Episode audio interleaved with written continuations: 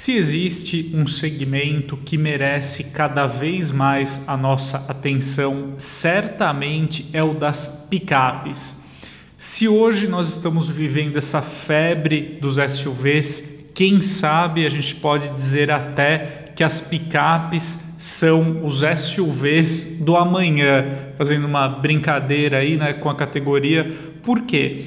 É, a procura por esse tipo de modelo é, está crescendo cada vez mais aqui no Brasil, mas também em outros mercados muito significativos ao redor do mundo. É claro que no caso do norte-americano, as picapes sempre tiveram aí um papel muito fundamental, um papel relevante. A própria Ford F-150 é o, modelo, é o veículo mais vendido por lá nos Estados Unidos há mais de 40 anos mas uh, essa predileção, a gente pode dizer assim, uh, por esse tipo de carroceria está crescendo aqui no Brasil.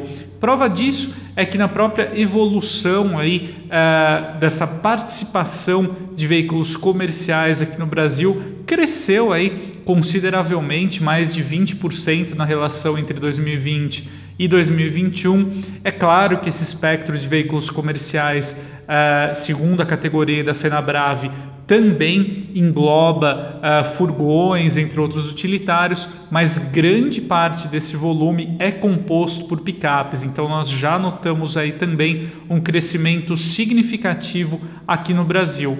E não é por acaso, né? Nós temos aí modelos como a Fiat Strada, por exemplo, figurando entre os veículos mais emplacados aqui no Brasil, o que denota a preferência desse público cada vez de um público cada vez maior por esse tipo de modelo. Né? Claro que no caso da estrada nós temos ah, uma certa prevalência ainda das versões de uso comercial, mas é fato que modelos como a Toro, por exemplo, têm uma ótima aceitação entre quem uh, deseja um veículo para o lazer também. Né? Não por acaso, a gente teve uma reformulação aí interessante nos últimos tempos aí da Renault Oroch e a própria Chevrolet prepara a sua entrada no segmento de picapes intermediárias com a Montana prometendo aí chegar ao mercado com um produto muito interessante.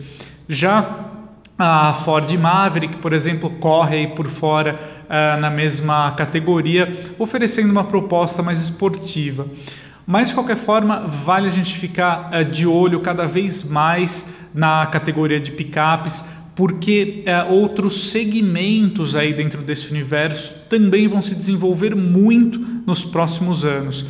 A própria Ford já confirmou a importação agora oficial da F-150 ao Brasil, o modelo aí, a picape full size, que é uma concorrente da Ram 1500. Eh, então, com isso, fica claro como existe também uma demanda e não atendida hoje em dia, ou atendida parcialmente pela Ram 1500 é, para quem deseja aí uma picape de maior porte, principalmente aí no agronegócio, nas regiões aí do interior do país. É, então, com isso, talvez surja uma brecha até mesmo para que a Chevrolet concretize aí um plano que há muito tempo é falado nos bastidores da marca norte-americana trazer aqui para o Brasil também a Silverado, né?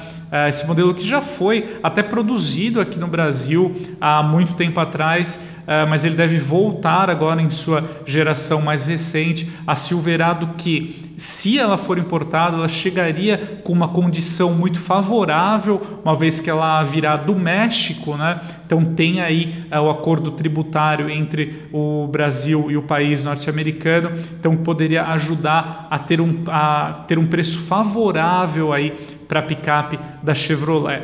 Além disso, uh, a gente tem aí uma perspectiva para o médio prazo da RAM uh, entrar no segmento de picapes médias aqui no Brasil, então com uma rival para a Toyota Hilux, Chevrolet S10, mas um grande diferencial desse modelo aí da RAM, que nos bastidores é até chamado de RAM 1200, seria a construção com uma carroceria monobloco. Então, com isso, oferecendo muito mais conforto, uma dirigibilidade aí próxima a de um carro de passeio, então uma proposta totalmente diferente do que a gente encontra hoje nas picapes médias tradicionais aqui no Brasil, nos modelos mais vendidos, que adotam a construção ali mais tradicional de carroceria sobre um chassi de longarinas, né?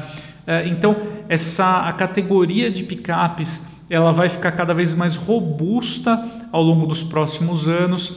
Não é por acaso também, já que esses veículos, ao lado dos SUVs, eles geralmente são modelos mais caros que conferem margens de lucro aí mais favoráveis para as montadoras.